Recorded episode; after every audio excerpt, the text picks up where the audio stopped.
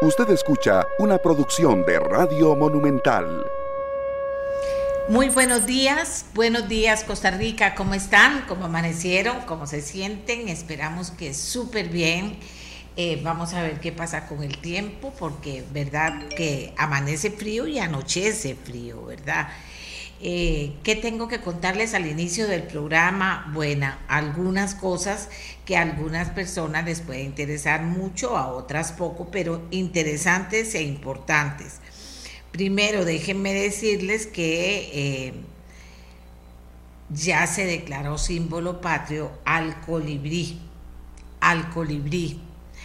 Y yo quisiera saber si usted tiene idea de cuántos símbolos patrios tenemos en Costa Rica y cuáles son esos símbolos patrios. Bueno, pues tenemos en ameliarueda.com una infografía con los símbolos patrios para que sepamos exactamente. Yo no creo que todos estemos claros sobre cuáles son los símbolos patrios.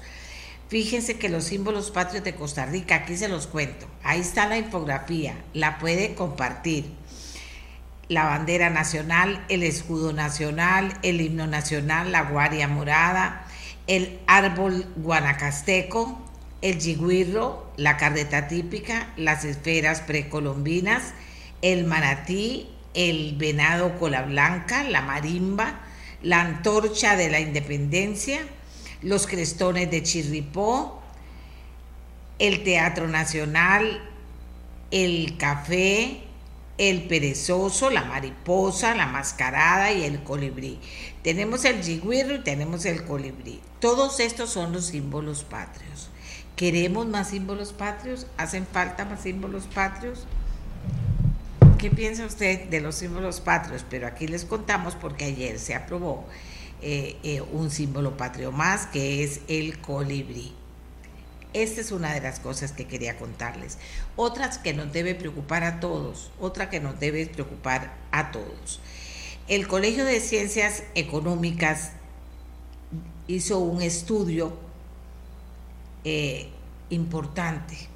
Según este estudio que comprende desde el 2021 hasta el 2023, oigan ustedes bien, en este periodo desaparecieron en el sector agropecuario 9.659 microempresas y 74.787 empleados, mientras que en la industria desaparecieron 19.052 microempresas y 51.408 empleados. Añade que en comercio dejaron de existir 10.596 microempresas, y 17.962 trabajadores. Y finalmente en servicio, en dos años desaparecieron 20.803 microempresarios y empresarias y 34.890 empleados. Esto no es cualquier cosa, es algo serio. Como es algo muy serio también Costa Rica, eh, el tema que ya les adelantaba y del que les he hablado aquí en el programa, de lo que estaba pasando en los hospitales de, un, de este país, fundamentalmente en unos y en los más grandes, aquello no es de recibo, que es el tema de la atención a las emergencias, que no hay lugar, que no hay camas para las operaciones, en fin y entonces tienen que esperarse en el hospital días enteros ahí en una silla de ruedas. Los pacientes que se estaba dando una situación muy seria en los hospitales. Bueno, finalmente la caja del seguro dice que hay que prestarle atención, lo declara como una emergencia. Bueno, todo eso estamos de acuerdo, debo decir, que haga eso. Pero señores, hay algo que tienen que, que ver no es una cuestión solo de tener más empleados, hay una cuestión de gestión ahí que no opera, que no opera. Fíjese que hay gente que llega a internarse a operarse, dura toda la vida ahí en el hospital, gastando una cama porque no está todo coordinado de forma tal. Una cuestión es una operación de urgencia, pero tener a una persona semanas, semanas en el hospital ocupando una cama porque no tiene la cita todavía lista en operaciones, eso significa que hay una mala gestión. Discúlpenme con todo respeto, para que ahora que la institución toma la decisión, que me parece a mí muy acertada, de decir, bueno, esto es una emergencia, hay que prestarle atención de inmediato, que me parece, repito, muy acertada, se haga correctamente. Y que vean no solo más gente, necesitamos más gente y mover gente, sino que veamos, que me parece muy importante, qué gestión estamos haciendo como institución para sacar el mejor provecho y para organizarnos y ordenarnos mejor, porque también falta hospitales, estoy de acuerdo, falta la torre que se había señalado desde hace años en, el hospital San Juan de Dios, eh, eh, falta, todo eso falta, todo eso falta, que tampoco camina, ni en este gobierno ni en otros, o sea, no caminan, las cosas en ese sentido no caminan. Más bien estamos escuchando reiteradamente noticias de, de que pasan cosas en la caja que no tienen que ver con arreglar estos problemas, pero son muy importantes, de verdad, de verdad. Fíjese que una persona que, que no la conozco, pero que llamó, dijo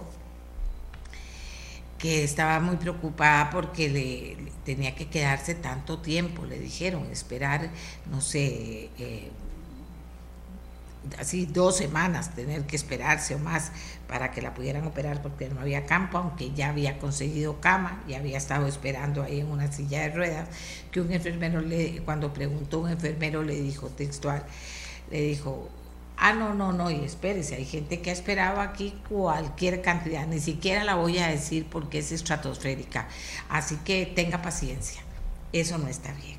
Bien, óiganme lo que les tengo que decir también están pasando cosas, están pasando cosas ahorita. La Cruz Roja Costarricense acá atiende una emergencia en los chiles en este momento, propiamente en el río conocido como Medio Queso. Se reporta la precipitación de una buceta al río. Al llegar a la primera unidad al lugar, confirma siete pacientes fuera del agua entre adultos y menores de edad en condición estable. Aparentemente hay dos personas más desaparecidas dentro de la buceta que se encuentra totalmente sumergida. O sea, emergencia en desarrollo en este momento en los chiles. Y otra cosa que me parece importante contarles a ustedes esta mañana General ruso discute en Nicaragua cooperación en seguridad con cuatro países latinoamericanos. Secretario de Consejo de Seguridad de Rusia, el general Nikolai Patruchev, se reunió en Managua con funcionarios de Nicaragua, Cuba, Venezuela y Bolivia para conversar sobre cooperación de seguridad. La importancia de la región en el mundo y sobre todo para Rusia, dicen, está creciendo rápidamente. Son países que están a la vanguardia de la verdadera soberanía de América Latina, dice Patrushev. Apreciamos su no alineación al principio a la política occidental de sanciones antirrusas. Por nuestra parte estamos dispuestos a prestar todo el apoyo necesario, pleno e integral a nuestros amigos latinoamericanos, dice el secretario del Consejo de Seguridad de Rusia, que está vino a América, Centroamérica, a Nicaragua, a reunirse con estos países que Rusia considera sus amigos, a quien dará todo el apoyo que se requiera, porque no están alineados, dicen ellos, no están alineados, sí están alineados, por supuesto, pero no están compartiendo pues el modo capitalista de organización para decirlo de la mejor manera y esta noticia me parece interesante conocerla y después veremos quién nos la analiza, prestarle atención. Y ahora sí, vamos rápidamente a conversar con Michael Álvarez, alcalde de Paraíso, y con Anthony Fallas, alcalde electo de Montes de Oro,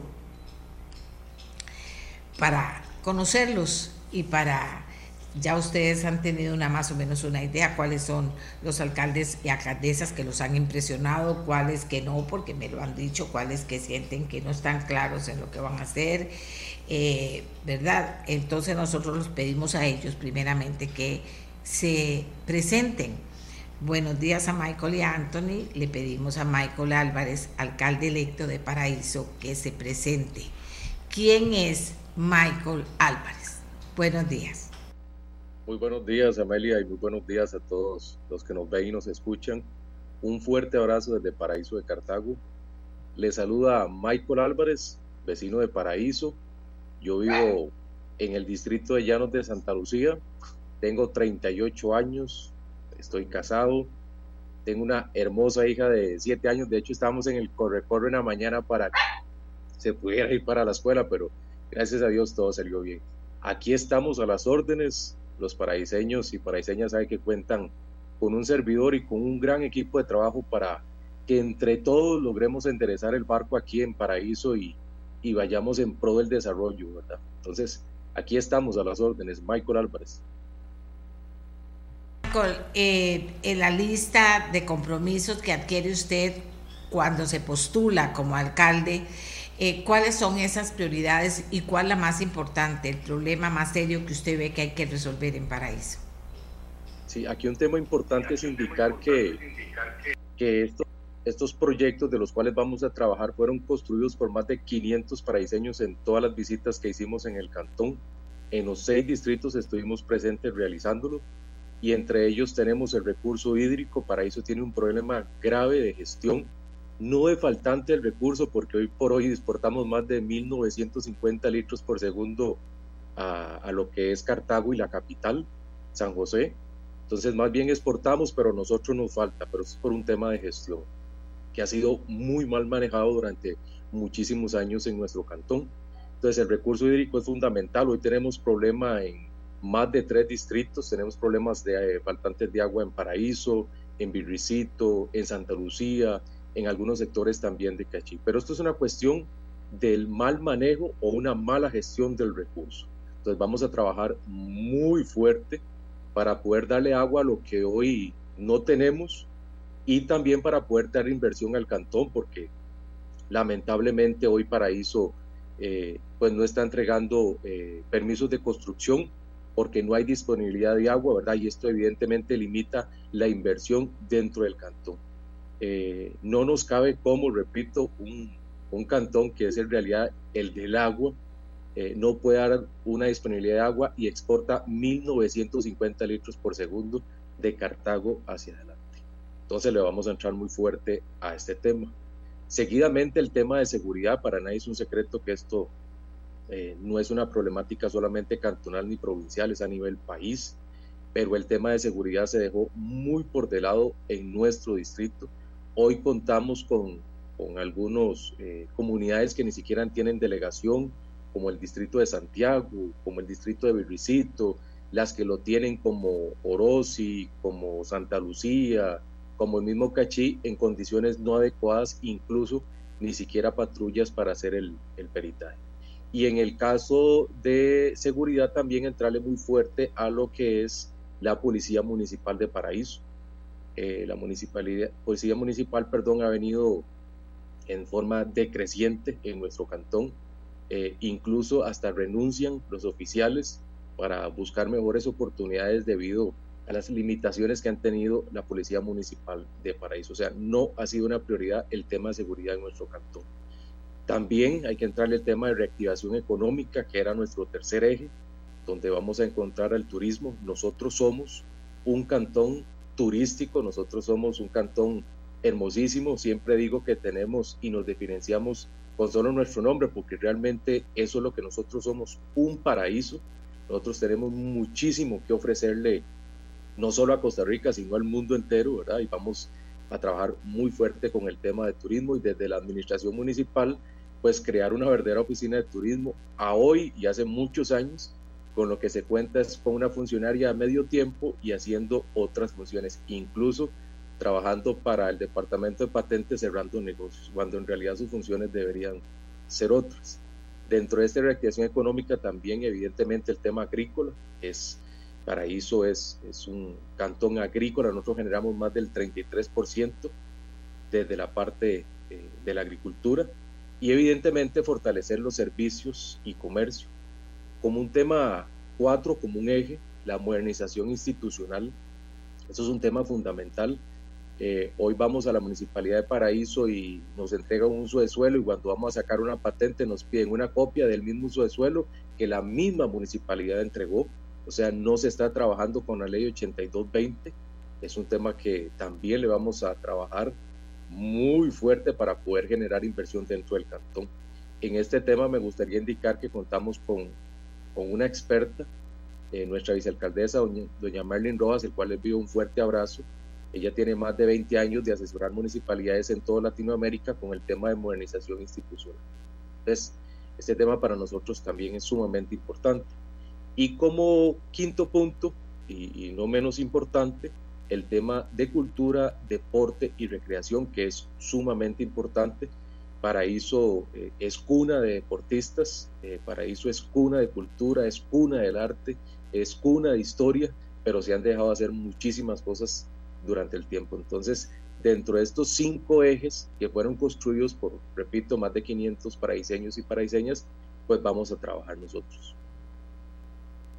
Muy interesante, eh, Michael, pero sí quisiera preguntarle por el tema de atención a la tercera edad, tercera edad que está en abandono un grupo y que hay otros grupos de tercera edad que requieren en las comunidades atención para mejorar su calidad de vida ahora que están ya retirados y, y desean tener mejor calidad de vida. Una de esas cosas tiene que ver también con la calidad de las aceras, para que la gente pueda salir a caminar, a retearse. Eh, ¿Cómo están los temas estos relacionados tercera edad y con las aceras que tienen que ver con la tercera edad y también con todas las personas? Pero a nosotros nos ha interesado el tema relacionándolo con la gente de la tercera edad. Vea qué tema más importante, llámale, le agradezco la consulta. Y voy a irme un poquito más, más atrás, por decirlo así. Nosotros ni siquiera hemos creado la Oficina para Atención del Adulto Mayor en Paraíso, que desde 2021 el Consejo Municipal de Paraíso y la Contraloría General de la República le dieron la oportunidad a la Administración Municipal para tener una persona en atención a nuestros adultos mayores. Y al día de hoy, 2024, ni siquiera está la oficina para la atención de ellos. Y voy todavía a un tema más preocupante. El 24 de agosto, eh, se termina, por decirlo así, la posibilidad de condonación de deuda a personas adultas mayores en condición de pobreza y pobreza extrema. Y en Paraíso se empezó a aplicar después de que hubo unos debates y se le casi que obligó a la administración municipal a que se le pueda dar la condonación de deuda a aquellos ciudadanos que hoy tenemos que darle gracias que construyeron el paraíso que hoy tenemos. Entonces se ha dejado hacer muchísimo por el adulto mayor en Paraíso de Cartago, pero muchísimo. Y a nivel de infraestructura, no solo el tema de las aceras, es el tema de los centros diurnos también en Paraíso.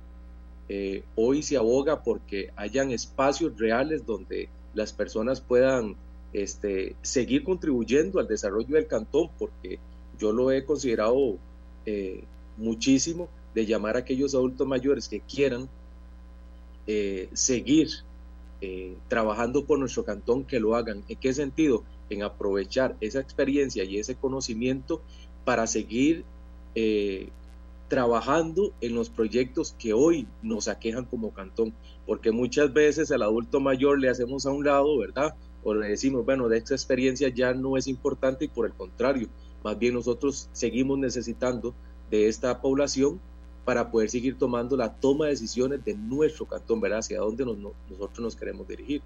Y con respecto al tema de las aceras, bueno, en Paraíso Centro, los que lo conocen, se ha hecho muy poco o nada con el tema de la viabilidad, ¿verdad? Con el tema de, la, de los accesos para el adulto mayor y evidentemente es un tema que, pues, que hay que desarrollar y que hay que trabajar, ¿verdad? Bueno, tienen mucho trabajo, pero tienen claro porque por lo que veo hay mucho que hacer en Paraíso. Muchas gracias y mucha suerte a Michael Álvarez, alcalde electo de Paraíso. Y ahora le pedimos a Anthony Fallas, alcalde electo de Montes de Oro, que nos cuente quién es Anthony Fallas. Adelante, buenos días. Gracias, doña Amelia. Saludos para el compañero Michael y por supuesto que para su estimable audiencia y para toda la población oromontana, especialmente que nos está escuchando hoy, a quienes le enviamos también un cordial saludo y un agradecimiento en todo el equipo nuestro pues estamos complacidos de esta oportunidad que, para que podamos servir a nuestro cantón de una manera distinta, esta vez ya no desde el comunalismo, sino ahora eh, propiamente desde el gobierno local.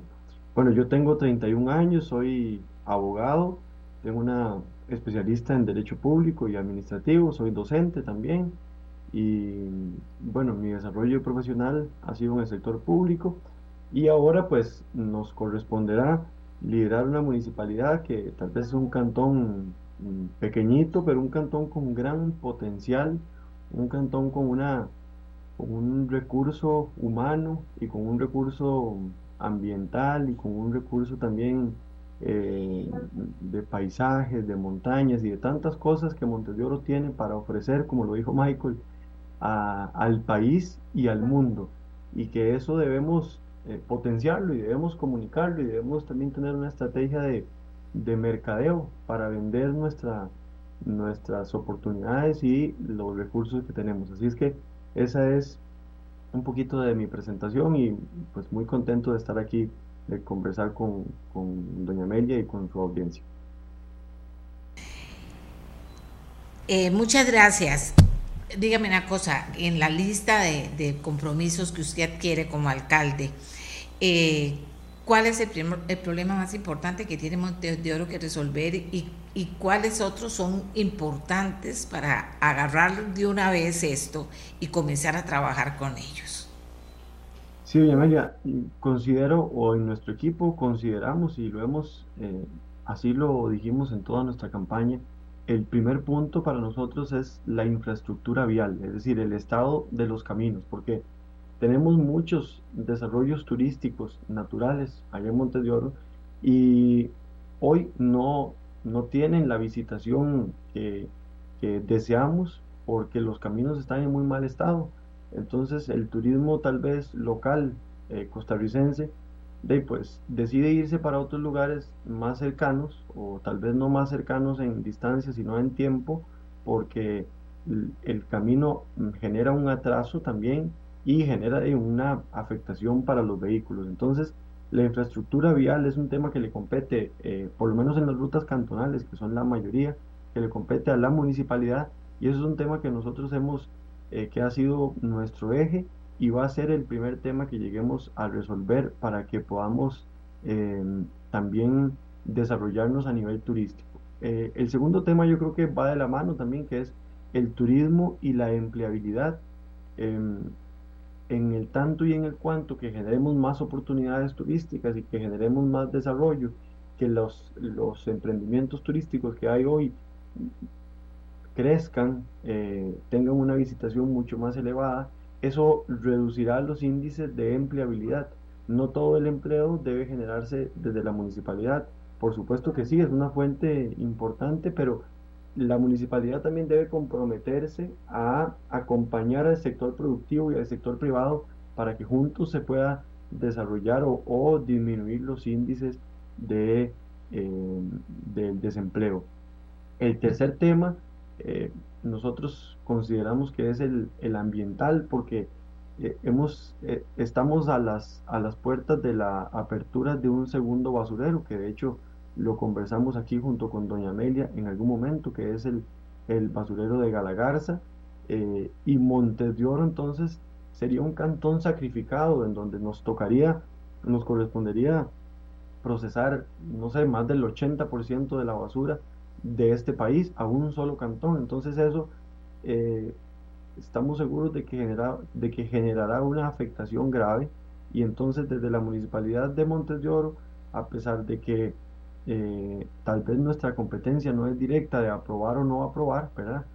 Por supuesto que lo que nos corresponda o lo que podamos rechazar, pues se hará, pero es un tema más del Poder Ejecutivo, pero nosotros por supuesto que estamos opuestos totalmente a esta situación y es algo que debemos atender y, pues bueno, acompañar al, al, pueblo para hacer una oposición, eh, no simplemente porque estamos en contra de que se abra una empresa, no es eso, es en contra de que un solo cantón tenga que tramitar, o tramitar no, procesar la basura de casi todo el país, ¿verdad? Yo creo que debería ser una, un tema más equitativo, más, más proporcional Y por supuesto que ahí también hay una propuesta nuestra que de, reciclaje, ¿verdad? Para que podamos hacer compostaje y que podamos en todas, las, en todas las casas ayudar a que se genere esa cultura y a que la municipalidad con sus recursos y con sus insumos pues pueda aportar a que la basura que, que procesemos en, en Montes de Oro pues sea menor. Sin embargo, en otros cantones no sabemos si se está haciendo así y, la, y, el,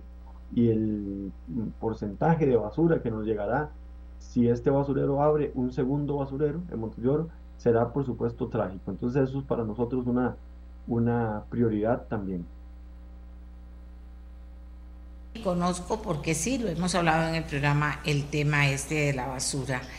Eh, no solamente Montes de Oro, aunque Montes de Oro está organizado, ha, hecho cosas imposibles por lograr la atención que merecen, pero es que ese tema de relleno, de basura, de, e, es un tema nacional del que no se oye nunca a los políticos comprometerse, que dicha que el alcalde lo está viendo como esa prioridad que tiene entre manos, pero, pero los políticos no hablan de eso, no se comprometen, es un gran tema país y la basura tiene que ver con todos nosotros y la hacemos, la hacemos, la producimos todos nosotros.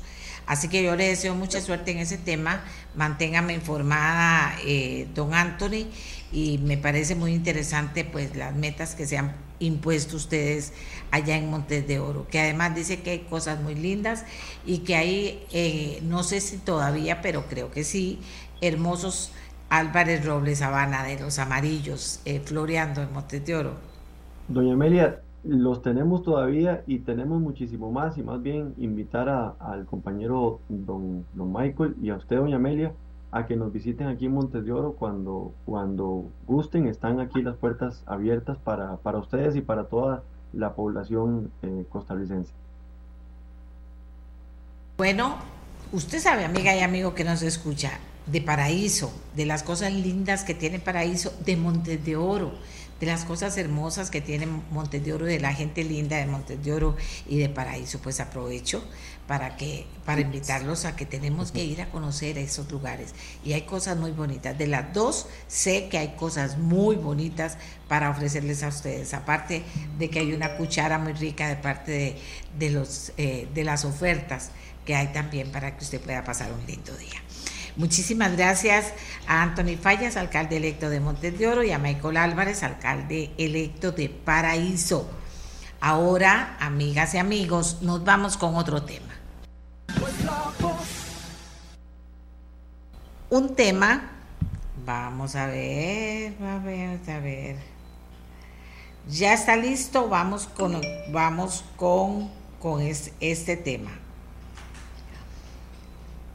Ojalá esté en Guanacaste nuestro invitado, ojalá que tengamos buena señal y que la cuestión opere. Eh, queríamos hablar con Mauricio Batalla, director del Consejo Nacional de Vialidad, porque hay temas relacionados con la realización de obra pública que se están dando en este momento y otros que queremos averiguar cuándo van a empezar.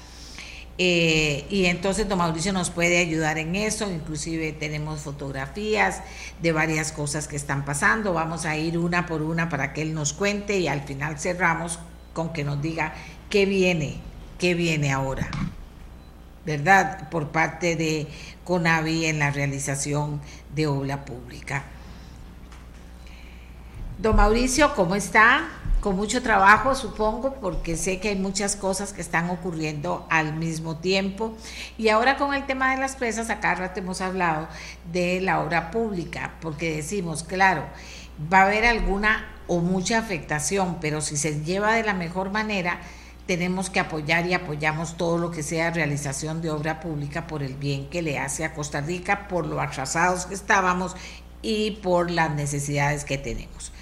Si quiere, vamos a ir eh, poco a poco revisando cómo van las cosas. ¿Cuál, eh, ¿Cuándo estará listo el último tramo de circunvalación norte?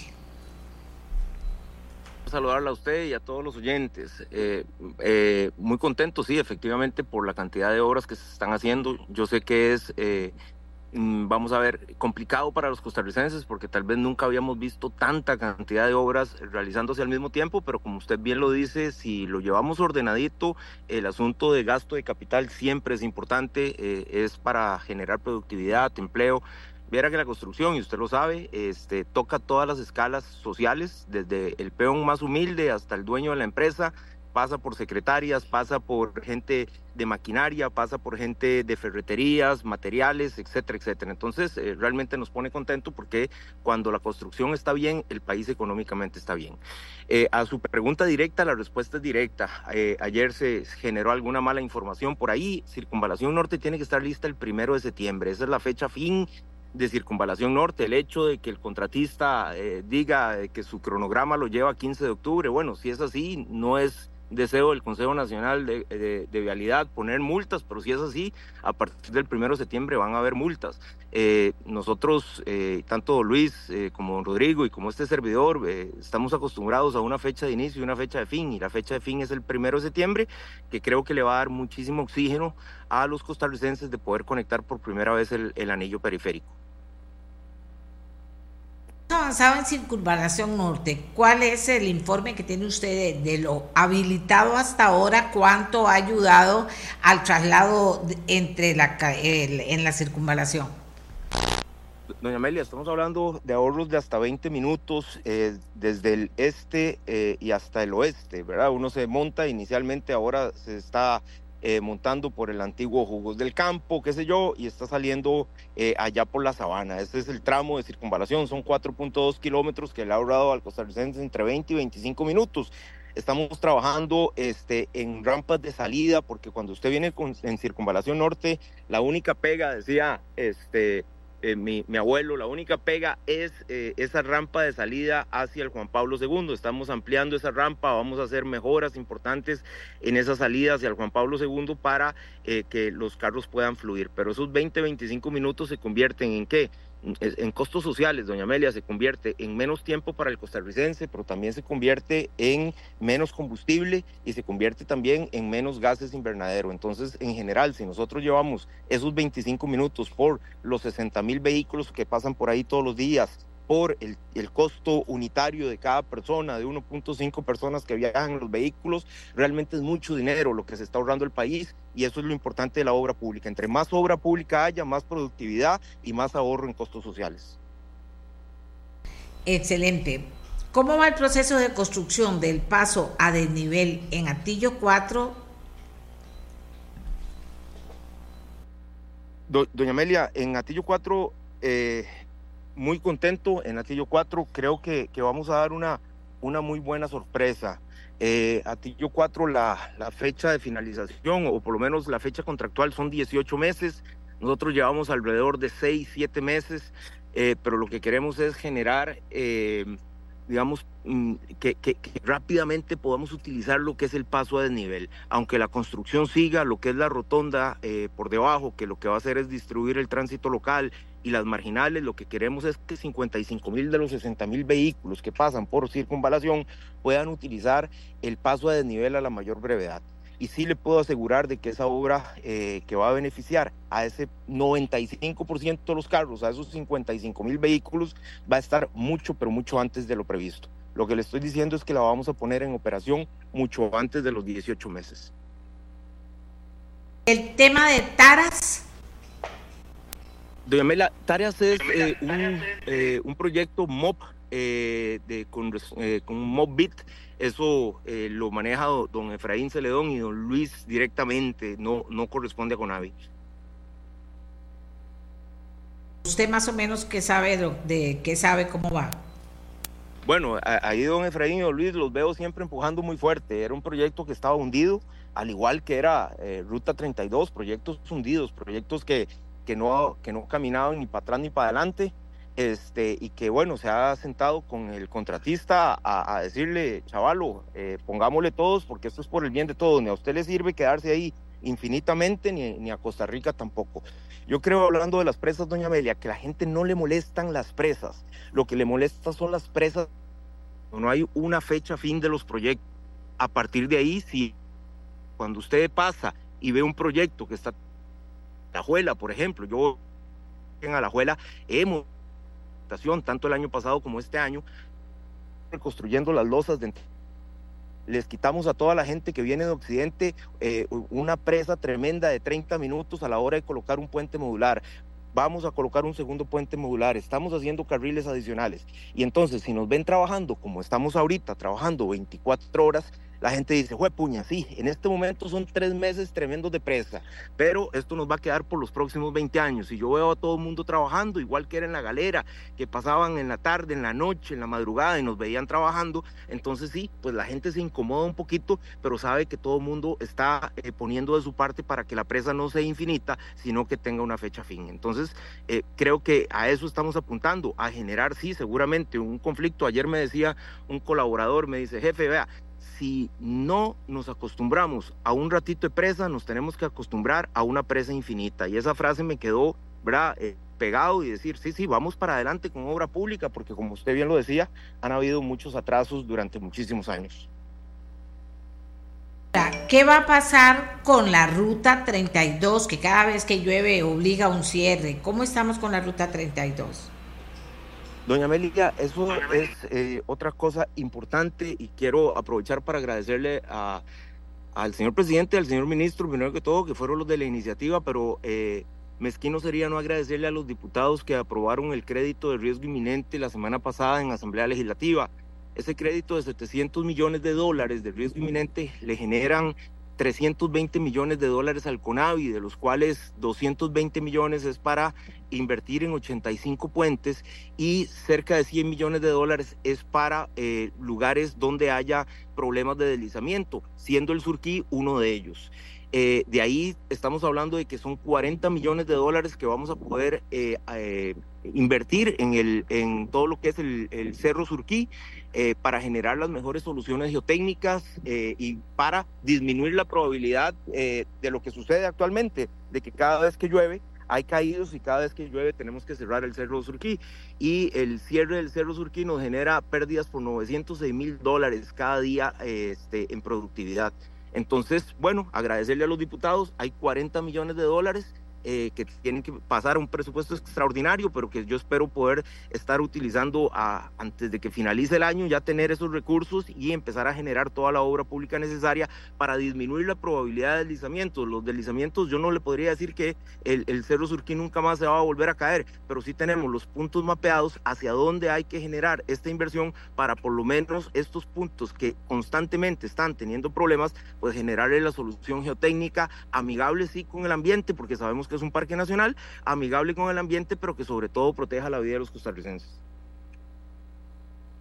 Ya inició el proceso de reparación del puente de la amistad. ¿Cómo será ese proceso de intervención? ¿Y qué deben tener en cuenta los conductores? ¿Cuánto tiempo tardará? ¿Cómo está el tema? Ok, precisamente estamos aquí en Guanacaste viendo todos esos temas. Desde ayer que nos reunimos con este, el alcalde de Liberia, hoy a las 8 de la eh, mañana estamos reunidos con otros alcaldes, eh, Nicoya y otras fuerzas vivas. Entiendo que va a haber una afectación importante. El cerrar el, eh, puente de la amistad no es fácil.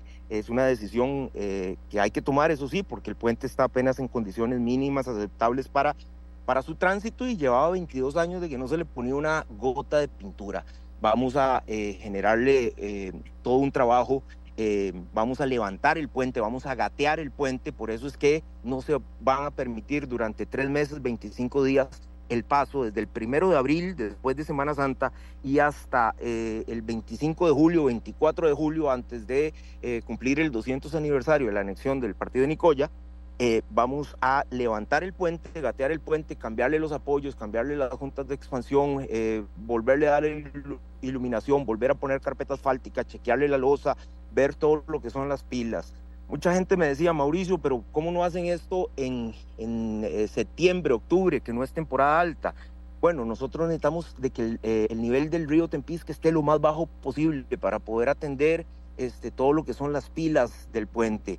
Eh, mire, Mauricio, ¿por qué no han traído otro ferry? Bueno, eh, lo pensamos desde el año pasado, estamos eh, buscando la posibilidad, el único ferry era en El Salvador y el proyecto nos costaba carísimo, nos costaba prácticamente cinco veces lo que vamos a invertir en el puente Tempisque, entonces era eh, digamos, no era factible económicamente. Hemos buscado todas las opciones, estamos aquí en Guanacaste buscando las opciones porque ya Guanacaste está colapsado, ya la ruta 21, la que pasa frente al aeropuerto, eh, se dura una hora para llegar, muchas veces hay 10 kilómetros de presa y bueno, eh, ¿qué vamos a hacer? ¿Hacia dónde vamos a dirigir el tránsito que no va a poder pasar por el Tempiz? Que precisamente estamos viendo y valorando todas estas opciones para eh, no aumentar el de por sí ya caótico eh, transitar por esta ruta 21. Una persona dice, por favor, pregúntele al señor Batalla. Estamos hablando de la vía Tibá Santo Domingo que fue ensanchada y son presas tremendas. Lo único que hace falta es pintar o demarcar Tres años sin demarcar es además de peligroso, solo se usan tres carriles, abriendo tres, dice, solo a los que solo le falta demarcar. ¿Qué es lo que pasa? ¿Por qué no se ha hecho este trabajo tanto tiempo después? Sí, eh, y, tiene razón el oyente, y por dicha, bueno, estamos cambiando un poquito la especificación de pintura, lo que era la pintura de agua, pintura solvente, eh, las especificaciones no, y tal vez es un tema técnico, no, está, no correspondían a la realidad de los productos que habían en el mercado, eh, pero bueno, estamos cambiando ahora sí la especificación y todas estas carreteras que han pasado muchísimos años sin demarcar, eh, a partir de, yo creo que a partir del mes de abril ya vamos a poder empezar a demarcar, eso por supuesto le genera mucho más eh, fluidez a, a, todo lo que es el transitar vehicular y nos genera mayor seguridad. Pero tiene razón el, usuario y el compromiso del Consejo Nacional de Vialidad de poder atacar a la mayor brevedad todas estas rutas eh, primordiales que están generando mucha presa por falta de demarcación. Respecto a las obras de la construcción de la rotonda en la autopista Florencio del Castillo, el pasado 16 de febrero se iniciaron las obras preliminares, pero según la oficina de prensa del CONAVI, el diseño final de la obra aún no está listo. ¿Para cuándo para cuándo estará y si hay estimación de cuánto va a tardar esta obra. Sí, correcto. Eh, con respecto a la rotonda, hemos tenido eh, inclusive acercamientos con el Colegio Federado de Ingenieros y Arquitectos, que quería ver un poquito los diseños, eh, con algunos consultores que nos decían que por qué no poner una intersección semafórica ahí, que a lo mejor podía eh, facilitar eh, y, ser mucho más expedito el hecho de eh, unos semáforos que una rotonda. La rotonda va en dos vías, doña Amelia. cuando uno termina la Interamericana Sur, siempre pega en una intersección en T. Entonces, efectivamente, si solo, si solo construimos la rotonda, no va a ser funcional en poco tiempo. Hablemos de uno o dos años, ya va a perder funcionalidad. Pero si al mismo tiempo lo que, lo que tiene pensado el ministro es sacar una contratación de que pasa eh, o que tenemos un paso deprimido, una pequeña galera ahí por debajo de la rotonda que nos conecta con 750 metros hacia, salir a San Francisco de Ríos, ahí sí nos va a generar funcionabilidad la rotonda. Estamos, eh, don Junior Araya, que es el director eh, de Ingeniería de Tránsito, está haciendo los últimos análisis para darnos al final el visto bueno y decirnos, sí, Mauricio puede irse tranquilamente con las rotondas, siempre y cuando saque la licitación para el paso eh, por debajo de la rotonda en tal fecha, porque entonces nos va a dar la vida útil eh, que se requiere. La idea es cuidar los cinco de los costarricenses, doña Amelia. Son poquitos, eh, nosotros solo invertimos el 0.8% del PIB, cuando un país como el nuestro debería estar invirtiendo el 4% del PIB. son poquitos, entonces hay que cuidarlos y hacer que, la, hacer que la obra pública sea de valor para el costarricense una persona. De acuerdo con don Mauricio que cuando se ve avance y hay una fecha límite es mejor que la alternativa. Pero aún así hay afectación. Le pongo un ejemplo. Yo perdí un empleado que me renunció porque se le hacía inmanejable el traslado cuatro horas. Sí, yo conozco personas que duran tres horas y media en la mañana en venir a trabajar desde Coronada hasta aquí con las presas y tres horas y media para devolverse cuando salen sí, esa, esa afectación se toma en cuenta, pero que sea don Mauricio el que, el que le responda a esta inquietud, eh, don Mauricio.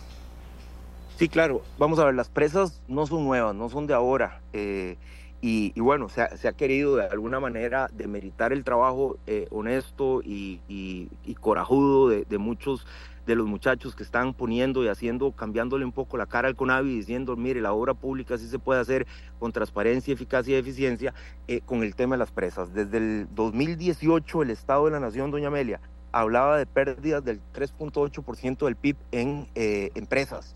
y hablaba de que un millón de costarricenses nos trasladamos, porque yo soy uno de ellos, desde un cantón este, y tenemos que pasar hasta otro cantón para llegar a nuestro lugar de trabajo.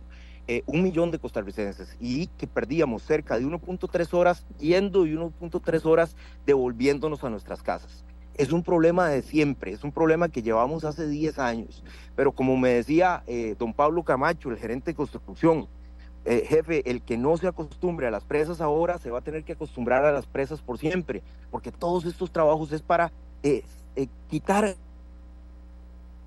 ese, ese cuello de botella, ese cuello que nos hace perder 15, 20, 25 minutos. Y si nosotros podemos recortar 20 eh, minutos eh, a la hora de, la llegada a su trabajo, de ida, y 20 minutos de regreso, 20, 25 minutos, le estamos devolviendo 50 minutos de su vida social, de su vida familiar, eh, de tranquilidad, de menos zumo, de menos combustible. Estamos haciendo obra y estamos ayudando al país. Entonces, sí, yo soy uno de los que vivo todos los días esas presas, eh, y, entiendo, por supuesto, somos uno más, entendemos perfectamente, eh, pero créame que es eso, es tener una fecha fin para decir de esta fecha nadie se pasa porque necesitamos abrir esto para el beneficio de la mayoría de los costarricenses. Otra persona, Limonal Miramar, ¿qué pasa? Se está perdiendo material a cada día, se ha vuelto peligrosa. Bueno, igual eso es una obra MOP bit, pero sí le puedo dar información este, tanto lo que es este, desde Limonal hasta Barranca y también lo que es la angostura. Hace algunos días este, se adjudicaron tres licitaciones, esas tres licitaciones de tres empresas diferentes eh, que van a empezar a trabajar desde el 14 de marzo en esa carretera, o sea, ya la gente va a empezar a ver trabajo y a partir del próximo año, esos son obras todavía MOP, a partir del próximo año esa carretera va a pasar a ser CONAVI, eh, donde ya se viene la licitación grande eh, por 200 millones de dólares más o menos para poder terminar esa carretera. Pero desde el 14 de marzo de, este año, eh, ya en, 15 días más o menos, ustedes van a ver obras y se van a estar haciendo obras en todo lo que es esa, esa ruta. Empezamos ya y no terminamos hasta terminar la carretera, doña Amelia.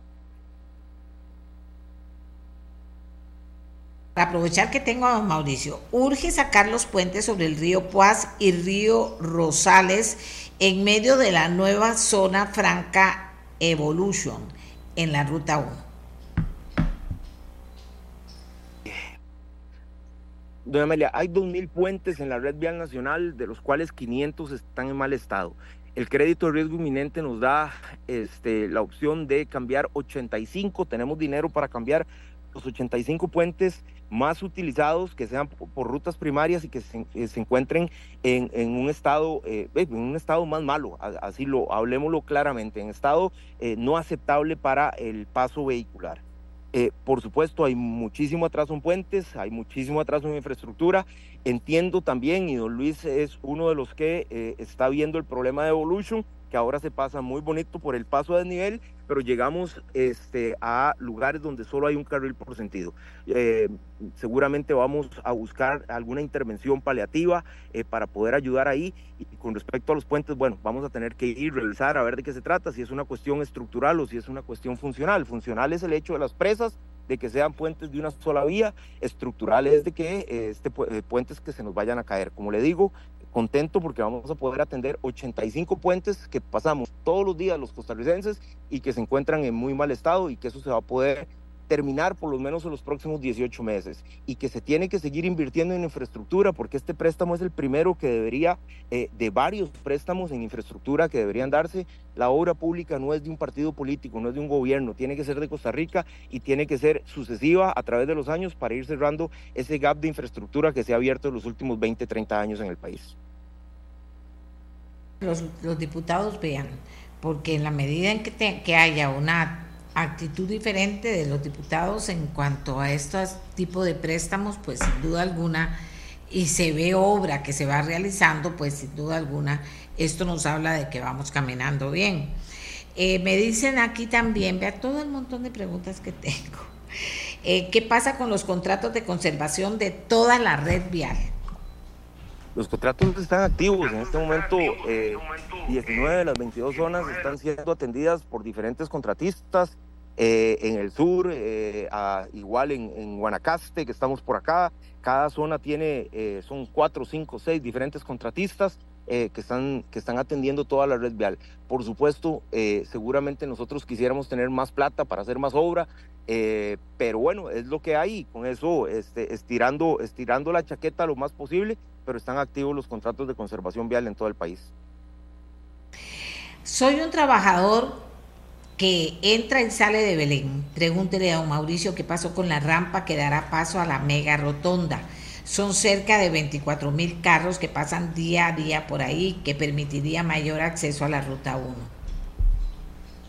15, 15 de abril, eh, vea, esto es compromiso y, aquí yo sé que el, diputado don Horacio este, seguramente nos estará escuchando, eh, ha estado muy encima del asunto, hemos estado trabajando en conjunto, haciendo rediseños, era un proyecto que estaba ahí igual eh, hace muchísimos años, lo desempolvamos, lo estamos generando todos los diseños funcionales nuevamente, haciendo todos los análisis 15 de diciembre para este oyente que nos está, eh, perdón, 15 de abril para este oyente que nos está preguntando. Ese es el compromiso de Conavi para iniciar esos trabajos. Me estoy poniendo un poquito la soga al cuello, pero eh, así tiene que ser. 15 de abril, fecha de inicio para eh, la, la mega rotonda ahí en Belén.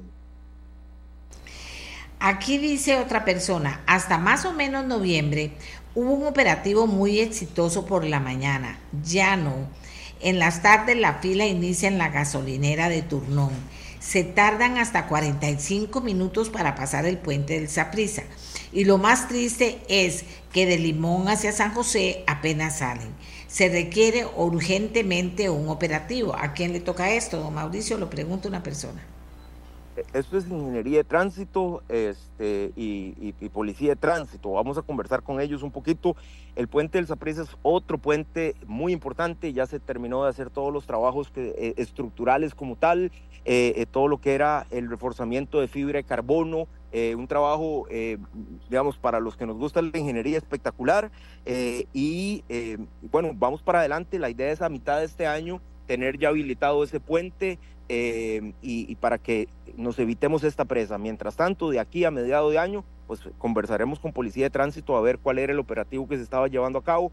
Muchos de los oficiales se han tenido que mover a otros puntos donde hemos tenido puntos de, congestión cerca de, em, del Juan Pablo II, por supuesto, y seguramente por ahí, eh, por ahí es la, la falta de de policías de tránsito. Pero bueno, vamos a chequearlo con policía de tránsito a ver cómo podemos ayudar y un poquito de paciencia porque a, mediado de año ya queda listo el puente Saprissa.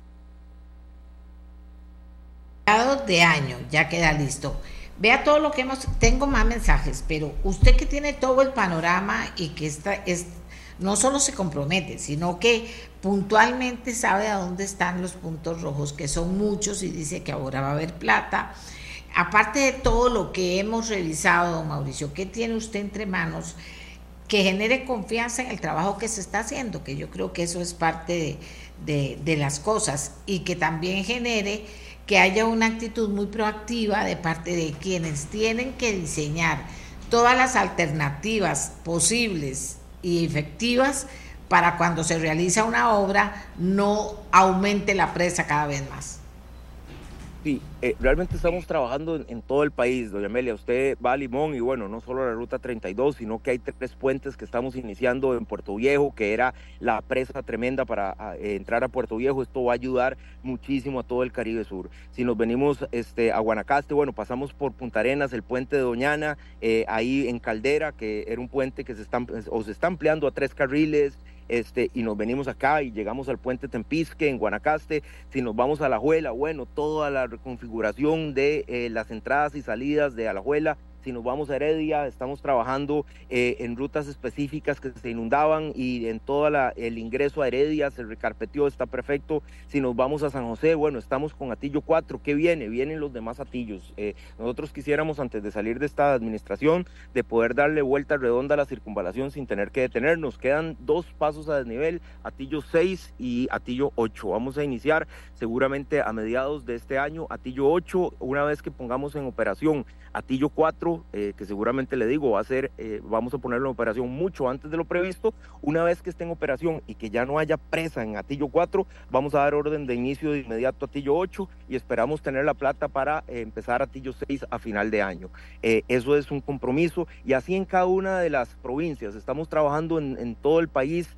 tal vez aquí la gente solo ve las obras que se hacen acá, pero trabajamos en Pérez Celedón, estamos trabajando, eh, como le digo, bueno, en Cartago, acabamos de terminar un, eh, un proyecto lindísimo ahí donde está el, el Cobao, los colegios, el Seráfico y demás. Eh, puentes en, en Birriz, en Alajuela, en, en, Valverde. Entonces estamos por todo el país y queremos seguir haciendo obras. Estamos muy contentos y yo creo que eso que usted decía, doña Amelia, tiene toda la razón.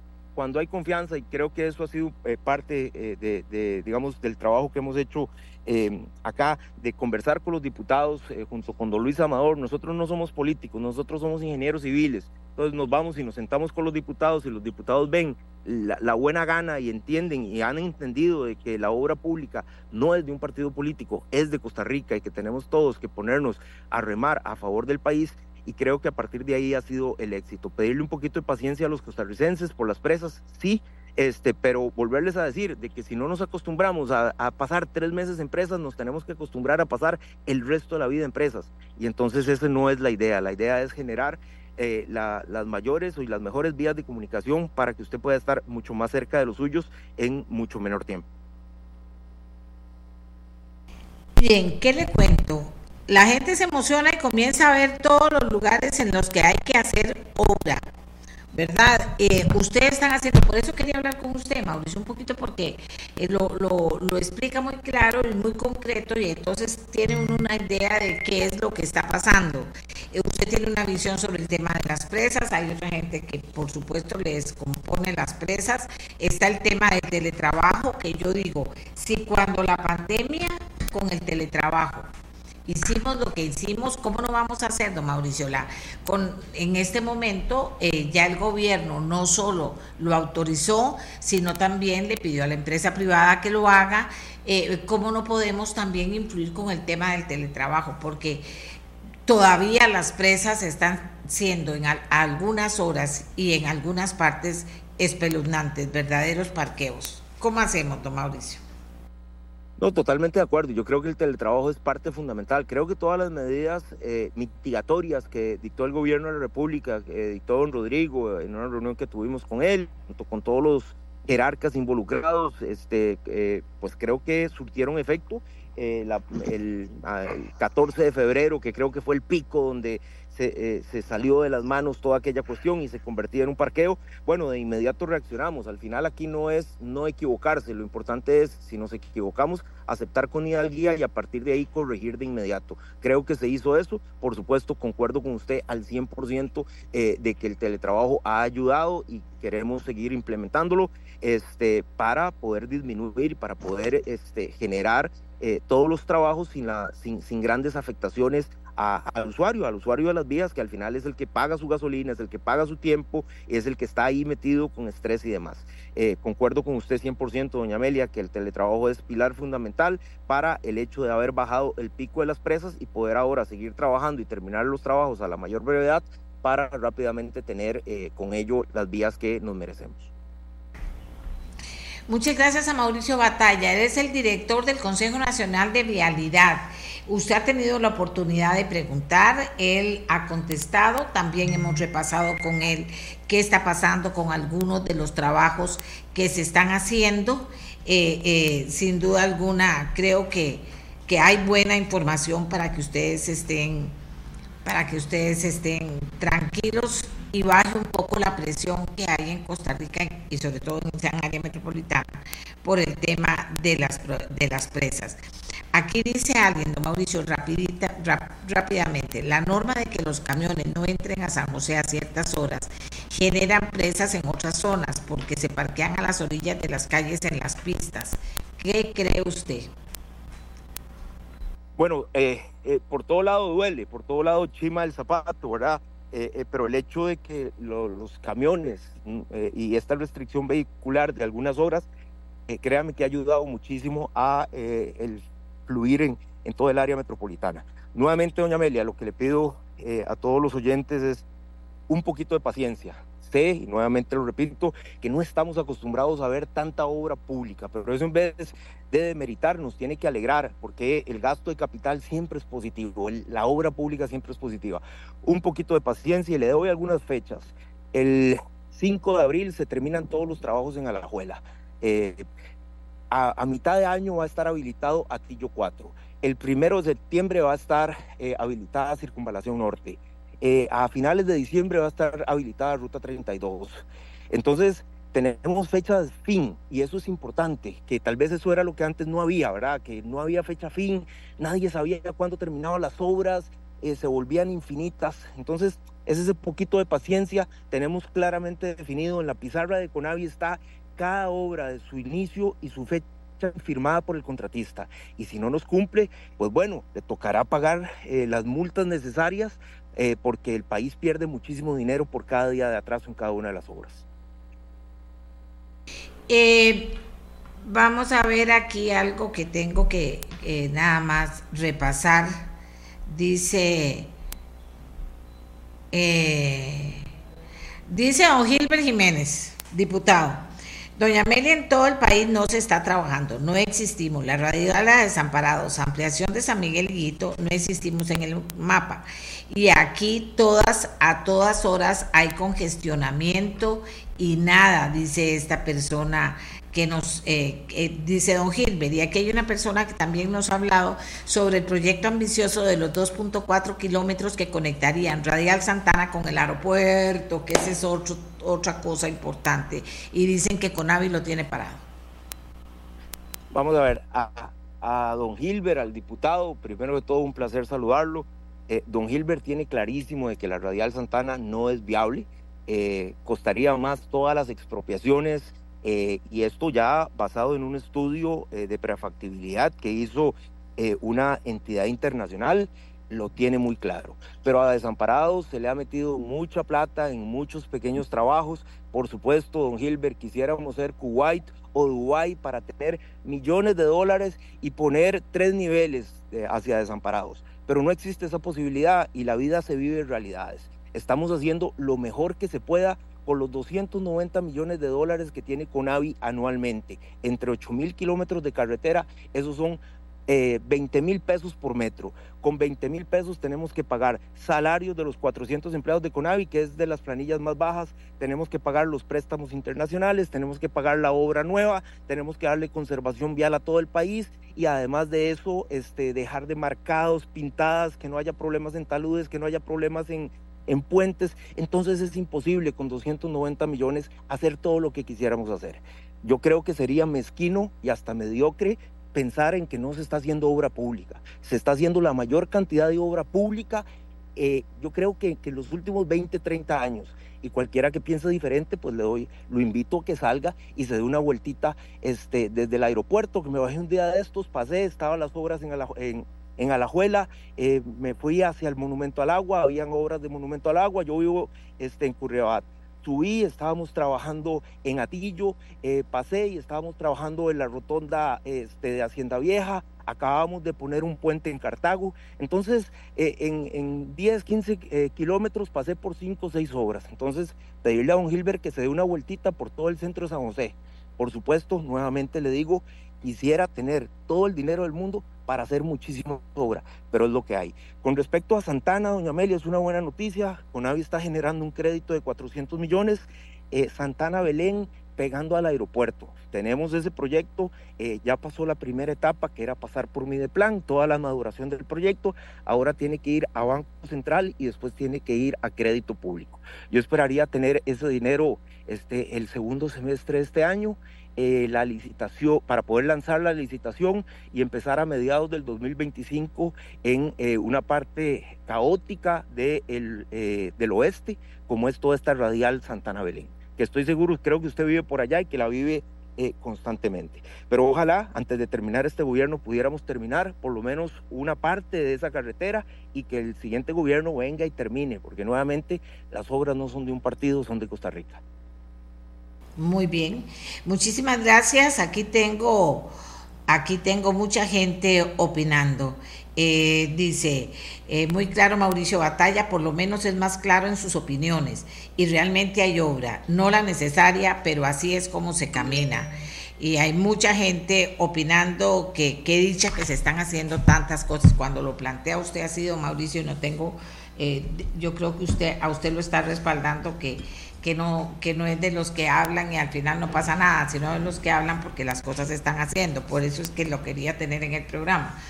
Así que también le transmito, no puedo leerles todas, pero le transmito, las personas quedan, quedan motivadas de ver lo que se está haciendo. Y como bien dice usted, a veces tiene uno que darse una vueltita para ver y tratar de ir entendiendo, porque por muchísimos años no vimos que eso pasara. Ahora está pasando. Gracias a don Mauricio Batalla por haber estado con nosotros. Ahora vamos a hacer una pausa y cuando volvamos vamos a hablar de un tema, los temas eh, ambientales siempre son parte importante de este programa y sus preocupaciones. Denuncian afectación de importante humedal en Cori de Cartago. Tenemos material para conversar con ustedes sobre el tema. Bien, amigos y amigas, recientemente vecinos denunciaron ante la Municipalidad de Cartago y el Ministerio de Ambiente y Energía actividades que están acabando con un humedal localizado en Coris de Cartago. Hemos hablado mucho de los humedales y la importancia que tienen en este programa. La preocupación ha tomado lugar desde inicios de enero del 2024, pues según la denuncia presentada, la finca donde se encuentra el humedal posee nacientes de agua, un manantial natural y fuentes hidrotermales de origen natural. Eso se traduce en el sentido de que es un lugar que alberga muchas formas de vida y constituye una zona de gran recarga acuífera que se extende desde Coris hasta la laguna de Doña Ana en Paraíso. ¿Qué es lo que está pasando? Nos preocupa. ¿Intervendrán las autoridades? Bueno, vamos a hablar con Ricardo Muñoz, miembro de la Asociación Ecologista Nido de Halcón también con Pedro Calderón del Valle, eh, que es de la misma asociación, pidiéndoles que no duren mucho hablando, que sean muy concretos para poder tener a todas las personas que nos van a hablar del tema. Nos atendió también eh, la invitación Mario Redondo, alcalde de Cartago, y finalmente Antonio Orozco, jefe del SINAC en Cartago. Así que, amiga y amigo que me escucha, tenemos información sobre el tema.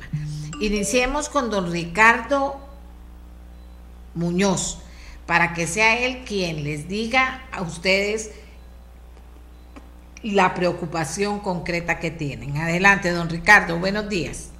Buenos días, doña Amelia. Eh, mi nombre es Ricardo Muñoz y resulta que yo tengo ya 45 años de andar por el sector de Coris y nunca en mi vida había visto tanta destrucción. En los últimos meses eh, hay invasión de parte del humedal con maquinaria pesada, hay invasión urbana eh, con rellenos, eh, hay incendios, que el último incendio que ocurrió quemó prácticamente todas las termales y las nacientes de agua, toda la vegetación que tenía más de 100 años de ser protegida por la familia de don Gerardo Morales Molina, eh, los daños son eh, increíbles, son extremos, eh, es muy serio lo que está pasando en Coris. Y tras de eso metieron ganado a una parte del humedal donde hay junco, el cual arrasó con el junco. yo pasé ahí videos y fotografías de los daños. Ya el MINADA intervino, la denuncia de eso fue hace dos meses y, están trabajando Antonio y su gente eh, estamos esperando la participación de la municipalidad y de humedales del SINAT para que se tomen medidas cautelares porque los daños, doña Amelia, son eh, bastante fuertes. Se está afectando la migración de, aves, eh, es un ecosistema muy frágil y, y la situación es que los daños continúan, no se han parado. No sé si tiene Ricardo, don Pedro Calderón eh, no, le voy a preguntar a don Pedro Calderón del Valle, de la misma Asociación Ecologista Nido de Halcón, ¿quiénes están haciendo toda esta destrucción que parece increíble? ¿Quiénes son los responsables? ¿Quiénes lo están haciendo? Bueno, este, buenos días a todos. Este, mi nombre es Pedro Calderón, yo soy miembro de la Asociación Ecologista Nido Halcón de Cartago. Y este, casualmente la investigación principal en este en este punto la ha llevado don Ricardo Muñoz. Bien, ya ha hablado don Ricardo de una de las personas vinculadas, dueña de, del terreno principal que fue afectado, que no necesariamente fue eh, donde se realizaron las obras que están provocando la mayor afectación. La mayor afectación proviene de una finca denominada Finca La, la Mara, que colinda con el sector de Bermejo. Desde el sector de, se traslada todo el problema desde la, de esa zona colindante con Bermejo hacia la zona de Coris. Yo quería, doña Amelia, también exponerles el caso de que nosotros hemos realizado desde hace mucho tiempo trabajos de protección en la zona. ¿Por qué? Porque eh, quiero que cierren los ojos un momento y entiendan una, una situación que viene desde hace muchos años. Hablemos de centurias. Eh, desde esa zona de Coris hasta la zona de Doñana era una zona de acuífero muy grande. Probablemente data desde la época glacial, eh, porque en esa zona eh, hay montones de lagunas. Si ustedes se recuerdan históricamente, Cartago fue reconocido como la ciudad del lodo la ciudad del lodo. ¿Por qué? Porque ese lugar era una zona de amplia recarga acuífera. La, la zona de Ciudad del Lodo eh, básicamente es el Huarco de Cartago. Y el Huarco de Cartago, bueno, pues colinda con Coris, ¿verdad?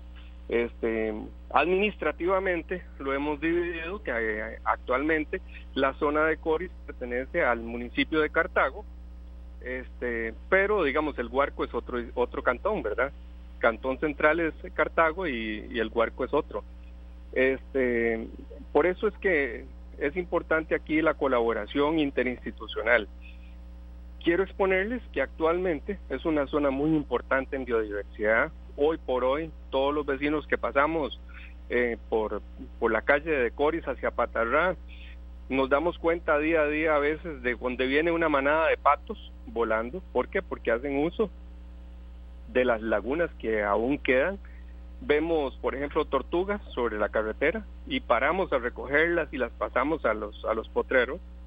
Eh, y así por el estilo, Ricardo A, Ricardo Muñoz ha sido un, un, apasionado ornitólogo. Este, él le encanta la fotografía de, de, aves y ha documentado inclusive anidamientos de lechuzas en los juncos, eh, donde, bueno, esa zona, como, como bien lo dijo doña Amelia, es una zona hidrotermal. ¿Qué significa eso? Bueno, ustedes han oído que el Obsicori va a realizar una investigación de poner más de 100 sismógrafos para detectar esa zona porque las fallas del fallamiento de Cartago es muy complejo. Pues en esa zona nos encontramos eh, parte de ese fallamiento complejo. Encontramos una zona hidrotermal. ¿Qué significa eso? Desde el centro de la tierra aflora agua que viene caliente yo he medido, alguna, he hecho algunas mediciones, llega en algunas zonas a 40, 50 grados centígrados. Hay comportamientos que son especiales en la zona, como por ejemplo ver que las, las hembras de las aves llegan y depositan los huevos y se van con toda tranquilidad a pasar su día y luego regresan a cuidar el huevo. ¿Por qué? Porque el calor lo mantiene las fuentes hidrotermales. Entonces, en el momento en que don Ricardo documenta ese incendio, se está quemando y arrasando toda esa fauna, toda esa biodiversidad de la zona se está transformando. ¿Qué tenemos ahí? Un montón de aves, tortugas, o sea, estamos hablando de anfibios, estamos hablando de animales, estamos hablando de aves, eh, por ejemplo las águilas pescadoras que a veces llegan ahí, eh, vemos a veces ahí las migraciones de gavilanes, llegan ahí las migraciones de patos, antiguamente inclusive hablaban hasta gansos que habían visto nuestros abuelos en la zona. Entonces, eh, quiero que magnifiquen, magnifiquen el daño ambiental que se está haciendo. ¿De qué estamos hablando? De un pedazo dentro del área metropolitana que todavía es única en su, en, su momento. Yo no sé si hay algún, alguna otra área del área metropolitana que tenga esas condiciones. Yo creo que no. Creo que es la veintiúnica que hay en este país y, casualmente está una porción en manos privadas y pedimos por favor a toda la gente que quiera trabajar y quiera este eh, trabajar en esta parte ambiental que nos ayuden a poder proteger este patrimonio natural en el país. No sé si les resuelvo la... Don Pedro, yo tengo, yo tengo aquí a don Mario Redondo, alcalde de Cartago, reelecto, que debe conocer la zona y que conoce el problema según tengo entendido. Don Mario, ¿por qué no se le ha puesto atención a este tema? ¿Dónde está el problema por el cual no se toman decisiones sobre este tema que me parece muy importante? Muy buenos días, saludos cordiales, doña Amelia y, compañeros que nos acompañan y nos escuchan. Eh, bueno, yo he sido notificado de este tema recién ayer por los encargados del área de urbanismo y del área ambiental he girado instrucciones en este particular a efecto de que se determine si hay una afectación. En principio, me ha indicado que en el último documento del reporte del MINAE sobre humedales no está reportado uno aquí en la zona de Coris, eh, pero eh, no obstante para nosotros es una zona de especial interés ambiental, ecoturístico, porque tiene una belleza espectacular, estamos conscientes, hemos venido eh, tratando de fomentar el aviturismo en Cartago, que tiene también un gran potencial y como le indicaba uno de los compañeros que me antecedía, esta zona es visitada por aves migratorias, de ahí que para nosotros más bien es prioritario proteger este ecosistema, así se lo hemos indicado a los funcionarios correspondientes a efecto de que se investigue y se trate de establecer las medidas que sean necesarias para evitar cualquier afectación en este particular. Estamos en proceso de modificación de un plan regulador y obviamente la notificación oficial de inventario de humedales que podamos tener por parte del MINAE nos puede ayudar muchísimo a efecto de dejar las previsiones necesarias en el plan que restrinjan eh, cierto tipo de, trabajos en, en la zona. Para nosotros la protección del ambiente es eh, fundamental. Y como le digo, estaba hablando recientemente en los últimos días con algunas personas sobre esto, precisamente don Braulio Martínez, que va a ser regidor y es una persona preocupada por o interesada en los temas de aviturismo con quienes hemos venido trabajando. Y así como nuestra encargada de turismo y ténganlo por seguro que vamos a tomar las previsiones del caso para evitar eh, cualquier afectación dentro del marco regulatorio que tenemos, para lo cual el apoyo del MINAE en cuanto a la determinación clara de la zona del humedal es fundamental. No, yo conozco, Mario, eh, lo conozco porque lo he entrevistado muchas veces en años anteriores de su compromiso ambiental.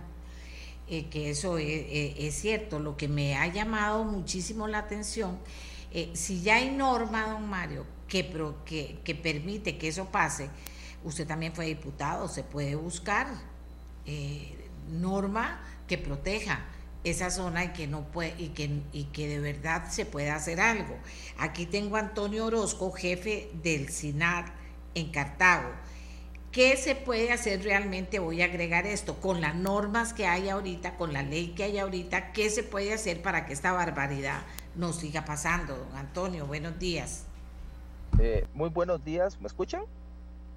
Sí, señor, lo escuchamos bien, adelante. Listo, muy buenos días, este, doña Amelia. Eh, primero que todo, un agradecimiento a don Ricardo y don Pedro. La participación ciudadana en la denuncia de estos eventos es de vital importancia. En especial a don Ricardo hemos tenido una conversación muy fluida en el último tiempo sobre este tema.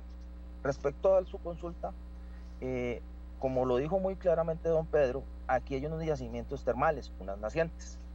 La ley forestal define que existe un área de protección de 100 metros alrededor de las nacientes. Eh, para efecto de área, convertir esto sería aproximadamente 3.14 hectáreas de protección, en donde la ley forestal establece que no se pueden realizar invasiones de ningún tipo. Y tenemos una gran ventaja, doña May. La ley forestal también en el artículo 56 establece penas para quienes invadan estas áreas de protección. En este momento, desde la oficina de Cartago, eh, nosotros hemos realizado dos visitas de campo, un informe correspondiente a estas visitas y gracias al apoyo en campo de don Ricardo, hemos logrado identificar las principales nacientes que fueron afectadas en el incendio.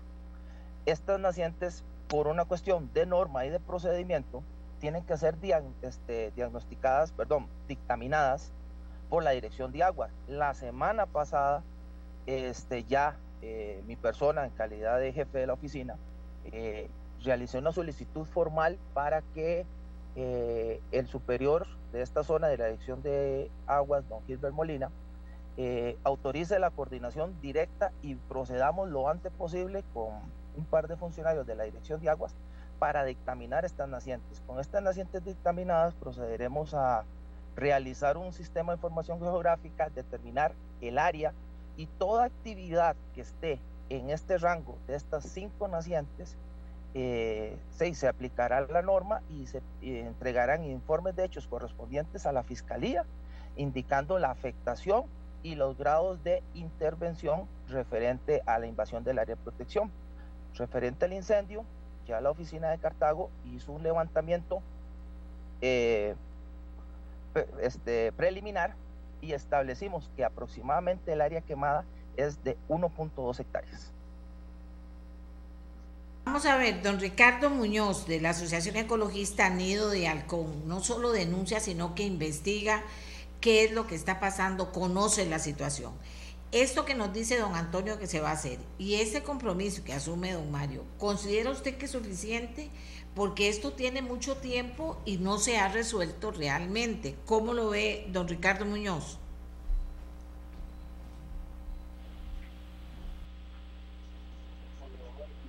doña.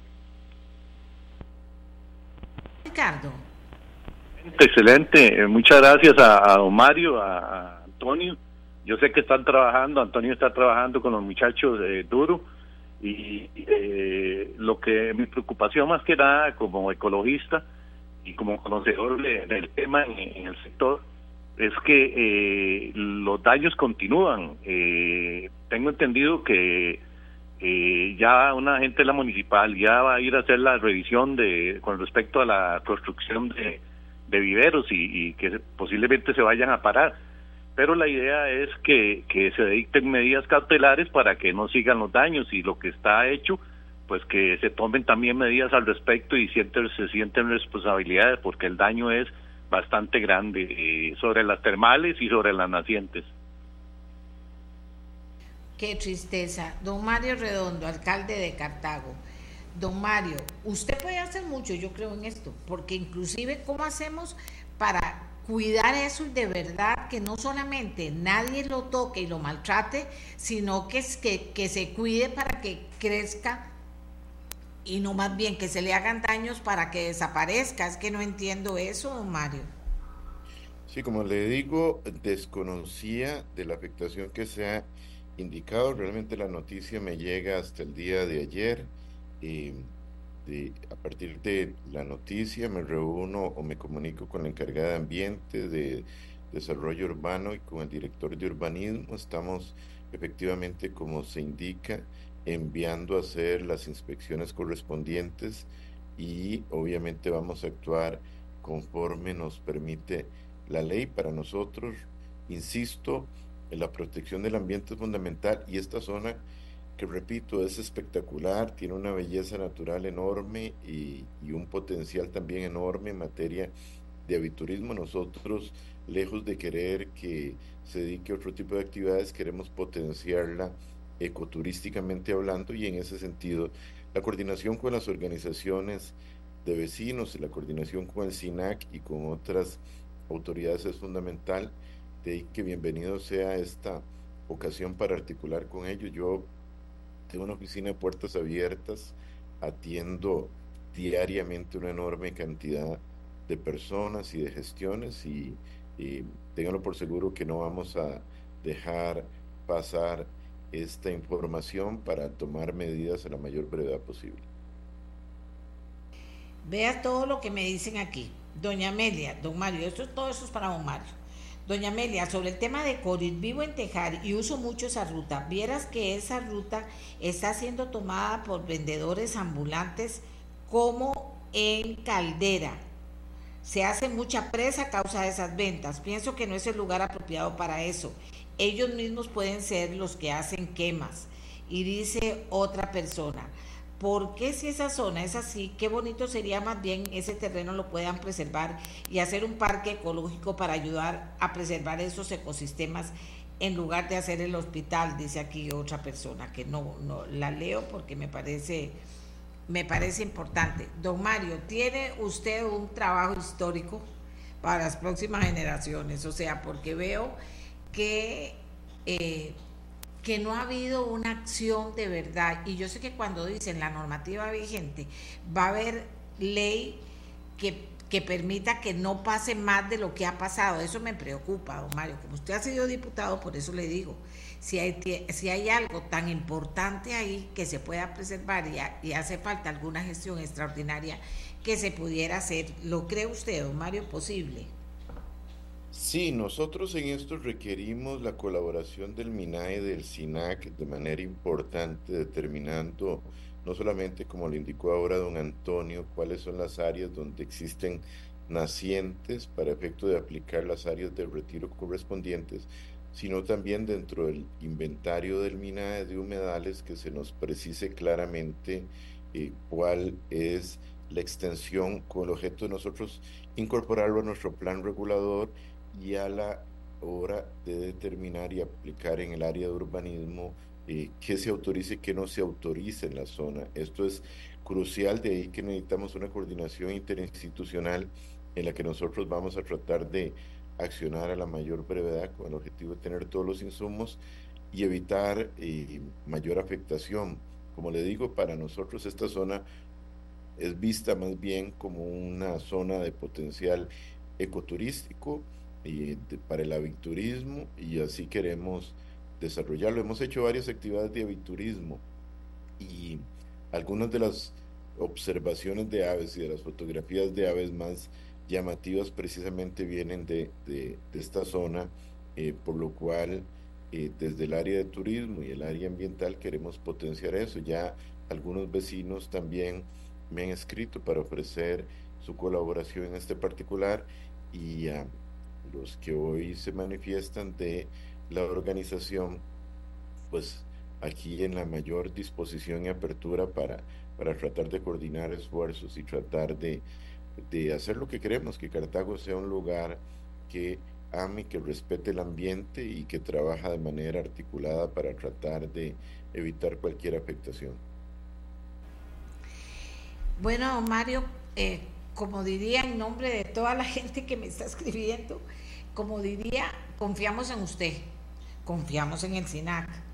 Por supuesto que hay eh, vecinos que están totalmente identificados con el tema porque lo conocen.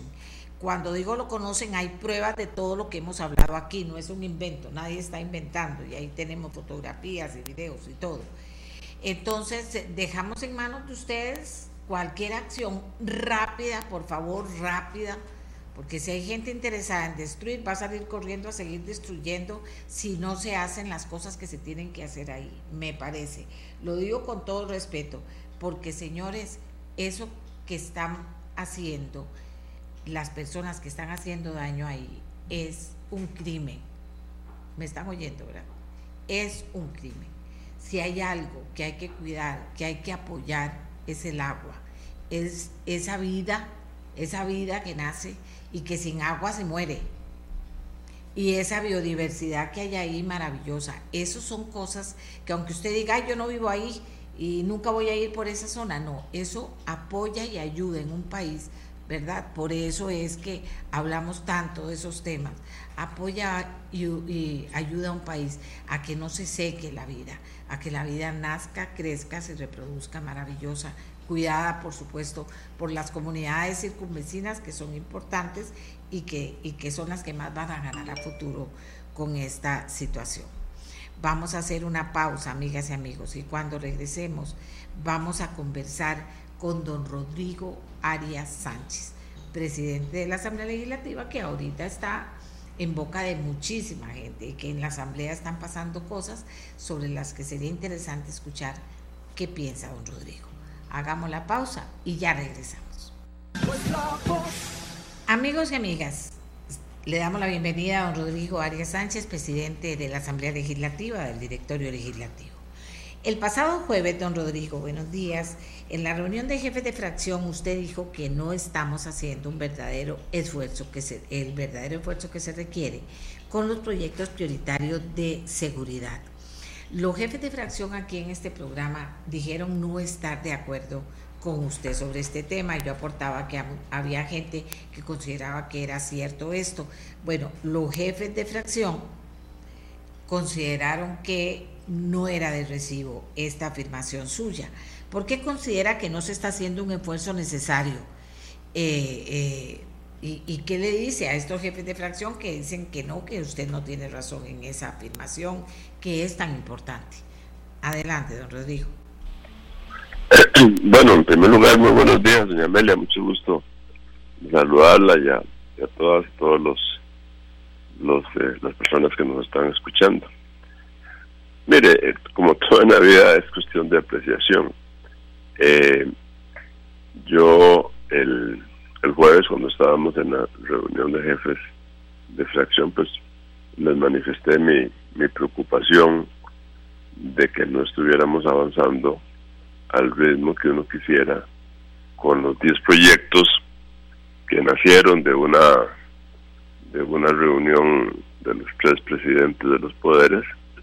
De Estado Rodrigo Chávez, Estado Orlando Aguirre y se formó una mesa de trabajo integrada por, representantes de los tres poderes de manera que que el producto que fuera a salir eh, fuera un producto eh, que llevara el respaldo de, de, los tres poderes del Estado costarricense. Ese producto se, se tradujo después de muchas discusiones en 10 iniciativas de ley, 10 proyectos de ley, que nacen desde la razón de que sean los más urgentes, los que más necesita eh, los cuerpos de seguridad, llámese el OIJ, la Fiscalía, el Ministerio, eh, la Fuerza Pública, etcétera. O sea, pensando en darles a ellos las, los instrumentos para que puedan trabajar más eficientemente. Bueno, esos 10 proyectos ya están en, trámite. Em, ingresaron a la, a la Asamblea Legislativa eh, siete de ellos, hay tres que todavía se están afinando en la mesa de trabajo para presentarlos porque son más complejos, como es el tema de la prisión preventiva que requiere con mucho cuidado. Y, y doña Amelia, y bueno, y todos los otros proyectos pues ya están en diversas comisiones y, van teniendo grado de, avance. Lo que pasa que yo creo que nadie puede molestarse de que yo manifieste eh, una preocupación, ¿verdad? Porque una preocupación de no ver que la tramitación sea, que no esté caminando todo más rápido. Pero yo también tengo la justificación. Yo entiendo que estamos, eh, afortunadamente, vivimos en un país de derecho. Afortunadamente tenemos eh, principios legales y reglamentarios que nos regulan eh, y eso pues hace también, digamos, que, que esa tramitación no sea no sea tan expedita como uno quisiera, porque un proyecto de ley de todos estos que, estamos conociendo nosotros, pues muchos de ellos, algunos diputados les han presentado alguna alguna reforma, en, entonces vuelven a la comisión correspondiente, en otros se han, han tenido que hacer algunas consultas, estamos esperando las respuestas de las consultas, y así sucesivamente yo le podría ir diciendo en cada uno de ellos en qué estado procesal se encuentra. Pero yo no me pegaría en esto, yo yo creo que lo, lo importante es que sí existe un compromiso en la Asamblea Legislativa de todos los jefes de fracción de que tenemos que sacar esta agenda, tenemos que aprobar estos proyectos, porque eh, con eso le damos al, a los operadores de la justicia y a los que están enfrentando la batalla de tener a la narcoactividad le damos la fuerza que, necesitan ellos para poder combatir esta este flagelo para, para Costa Rica. Yo soy optimista de que muy pronto los vamos a poder ya tener aprobados todos. la fracción de Liberación Nacional ya decidió que va a buscar la presidencia del Congreso el primero de mayo. ¿Ya decidió usted si aspirará a un tercer periodo como presidente del directorio? ¿Cuándo, ¿Cuándo lo va a comunicar al país? ¿De qué depende? Bueno, doña Amelia, usted ahí cambió de, cambió de, cambió de, tema rápidamente. eh, mire, con mucho gusto, el, eh, es un tema que yo he pensado y meditado bastante, si, si mantenerme o no, eh, o, aspirar, o aspirar o no a la presidencia para un tercer periodo. Yo me siento muy honrado y muy agradecido por con todos los diputados por haberme dado la oportunidad de ser su presidente por dos años, dos periodos que concluyen ahora el 30 de abril. He hecho todo lo mejor posible por eh, crear un clima y un ambiente apropiado en la Asamblea Legislativa. Eh, y, y aparte de eso, pues he sido un facilitador para que algunos proyectos puedan caminar más rápido que otros. Desde hace más de un año comenzamos con esta agenda de seguridad. En una visita que hice yo con don Orlando Aguirre, el presidente de la Corte, a la zona de San Carlos, precisamente para ver un tema que era la narcoactividad que se estaba desarrollando en esa zona. Y desde entonces nos dijimos, bueno, mire, de tantos proyectos que hay sobre seguridad, ¿por qué no hacemos una lista de los que realmente más nos interesan a nosotros como Poder Judicial? Y nos comprometemos con ustedes en el Poder Legislativo a tramitarla. y ahí nació el, el, el hecho de que formáramos una comisión en el Congreso con representantes de, de, la presidencia de la Corte, la presidenta de la Sala Tercera, que es la Sala Penal, o el director del OEJ, de el fiscal general, el ministro de Seguridad, etcétera, todo el, todos los cuerpos. Y ahí yo les pedí que por qué no sacábamos cuáles eran los cinco proyectos que más les interesaban a cada uno de ellos. Bueno, de ahí nació un primer proyecto que, que se consideró que era el más importante, que fue la reforma que se le hizo a la ley eh, sobre la criminalidad organizada. Y eso se aprobó eh, y ya están siendo ejecutados.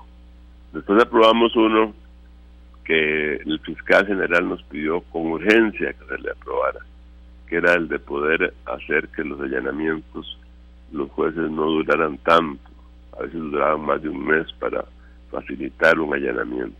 No era un proyecto de ley para establecer que cuando un fiscal pedía un allanamiento, el juez tuviera la obligación de, de darlo en un plazo de no más de tres días. Bueno, esos son instrumentos que ya se aprobaron y que sirven para para para esta para este proceso. Ahora faltan estos 10 que estamos aquí tramitando. Eh, pero lo, lo, lo que yo quisiera aprovechar, perdón, aprovechar la oportunidad que usted me da y, y, en, que estamos hablando de temas de seguridad.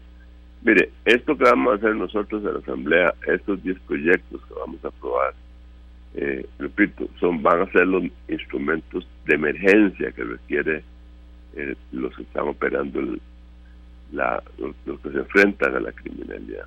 No significa que con estos 10 proyectos, como por obra de mágica, de magia se va a acabar el problema.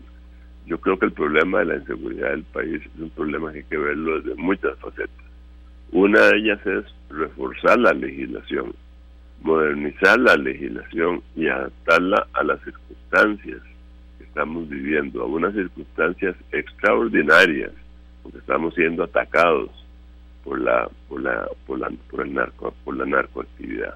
Entonces tenemos que, hacer esfuerzos para sacarlas, mejorar la legislación. Lo otro es la función ya de contención de esta narcoactividad, función que le corresponde a las fuerzas públicas junto con la Fiscalía y el OJ que están dando la pelea a muerte para contener esa, esa, esos grupos organizados que están aquí creando, terror, porque han, matado a cantidad de jóvenes eh, y, y se crea una... Y, y tenemos información de que son organizaciones ya locales que se han ido estableciendo y que hay que hay que ver cómo se logra destruirlas, cómo se logra capturar a los jefes, cómo se logra eh, que salgan del país los extranjeros que están vinculados a eso, etcétera. Y lo otro, doña es un problema eh, más de mediano plazo, que es el problema de educación, el problema social, de cómo mejorar esas zonas donde los jóvenes no tengan mejores, eh, que no tienen, que no les llegue la educación, que no tienen acceso a otras eh, formas de, de mejorar su entorno y que entonces recurren a la narcoactividad como la forma que más retribución les da.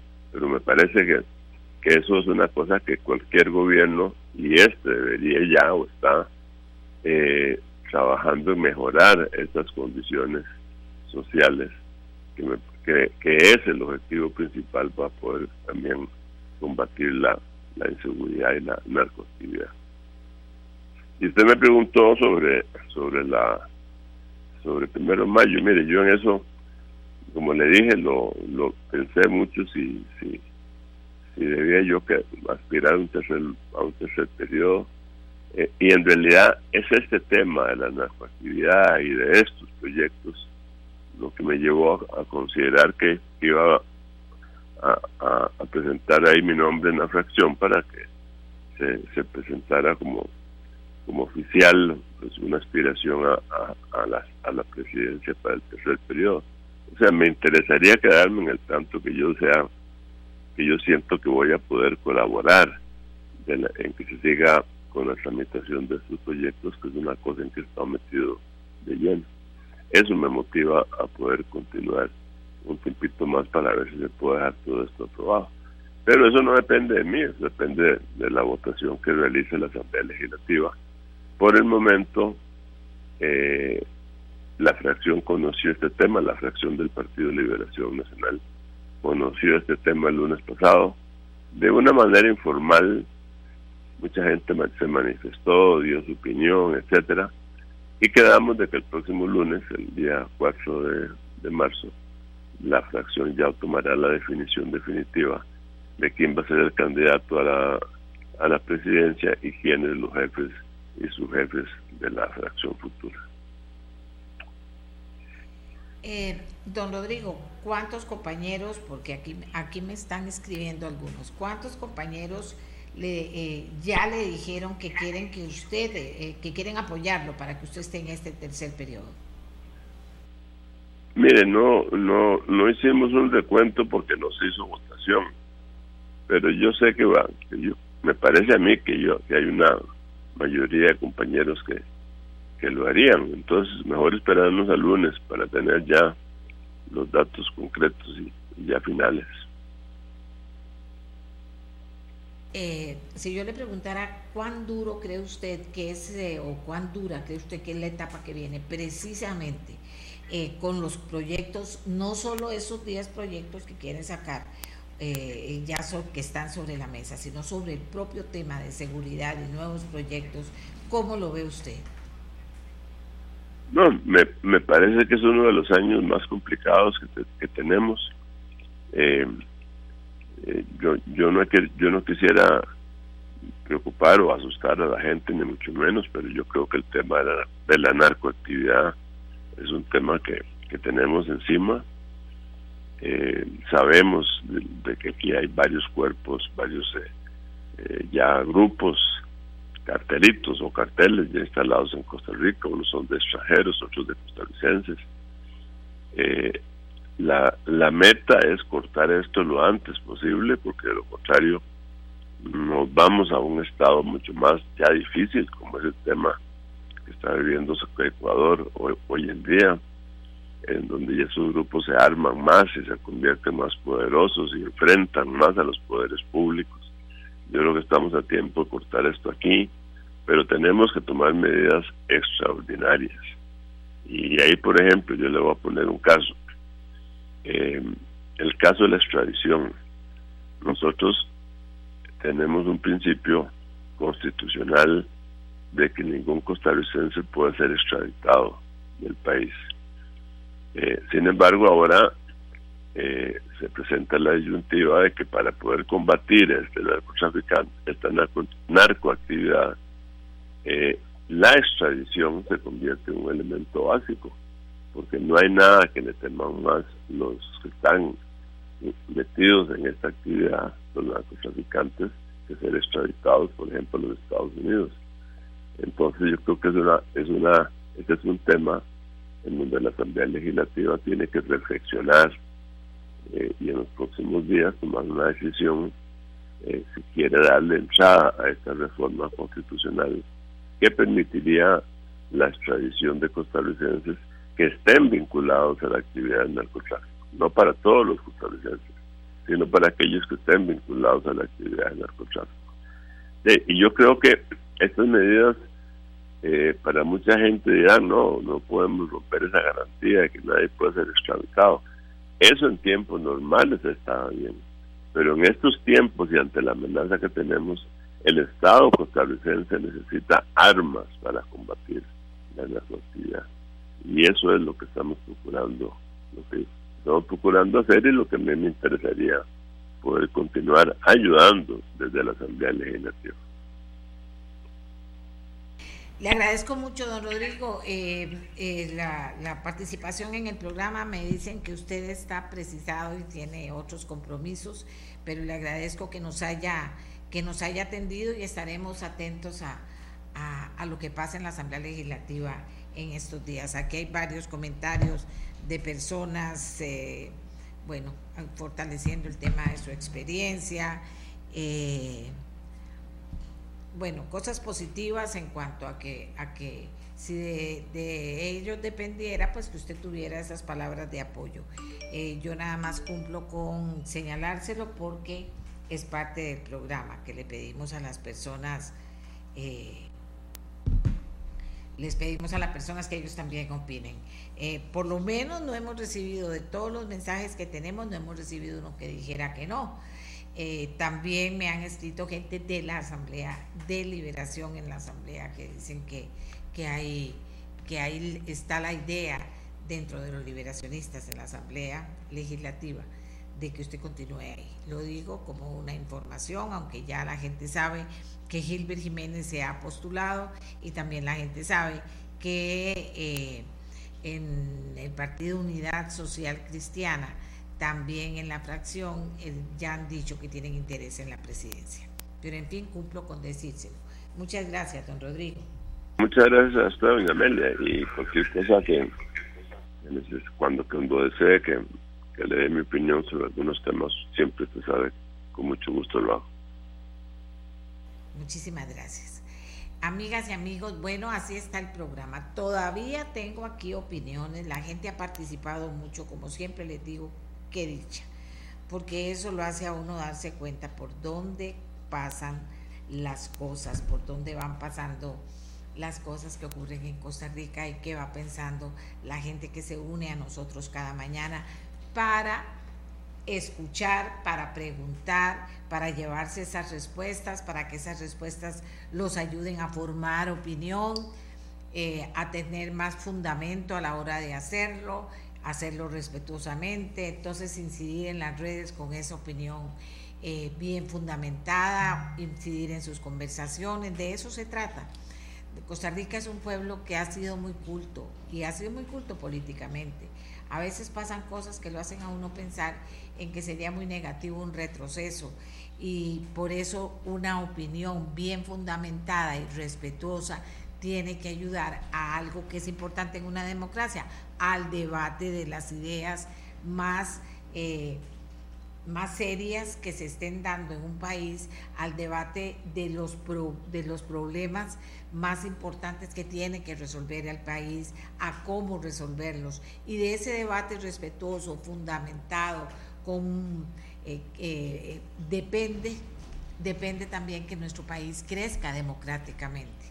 Eh, el, el país que comienza a enfrentarse y las opiniones no son constructivas y no terminan aportando algo a la opinión pública respetuoso, constructivo, puede haber opiniones en contra, pero de la manera en que se presenten y se realicen, pues de esa manera depende que estamos fortaleciendo la democracia, porque lo otro, de enfrentarse con mala crianza, de enfrentarse con irrespeto, de enfrentarse con mentiras, de, propiciar, eh, ¿qué les voy a decir? Un ambiente negativo sobre los grandes temas del país no es bueno. ¿Por qué? Porque hay que provocar discusión sobre los grandes temas del país, pero de manera constructiva y positiva.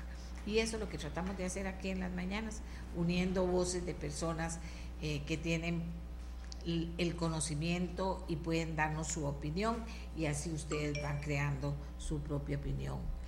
Eh, para terminar, nada más decirles que el organismo de investigación judicial acaba de mandar un reporte sobre los homicidios. Hay gente que no le gusta que uno dé esta información, pero es parte de la realidad. A este 28 de octubre se contabilizan 145, no, esto está mal, este 28 de octubre. A ver, revisarme ese tema. A la misma fecha del año pasado eran 146. Vamos a ver. Eh, sí, el OJ acaba de enviar reporte de homicidios. A este 28 de febrero se contabilizan 145 asesinatos. A la misma fecha del año pasado eh, eran 146. De todas formas son un montón, ya uno pierde la cuenta, pero que están ocurriendo, están ocurriendo. Otra cosa, llamar la atención, como dice al principio, sobre el tema de la emergencia en los hospitales. Ya se ha dictado esa emergencia y hay que atenderla con eficiencia y, involucrarse y no solo pedir más personal o más plata, ser más efectivos y eficientes con lo que tienen, me parece a mí. Eh, ya nos vamos para estar listos mañana para poder compartir con ustedes a partir de las 7 de la mañana nuestra voz, la mía, la suya, la de todas y todos, aquí en Radio Monumental, la radio de Costa Rica. Este programa fue una producción de Radio Monumental.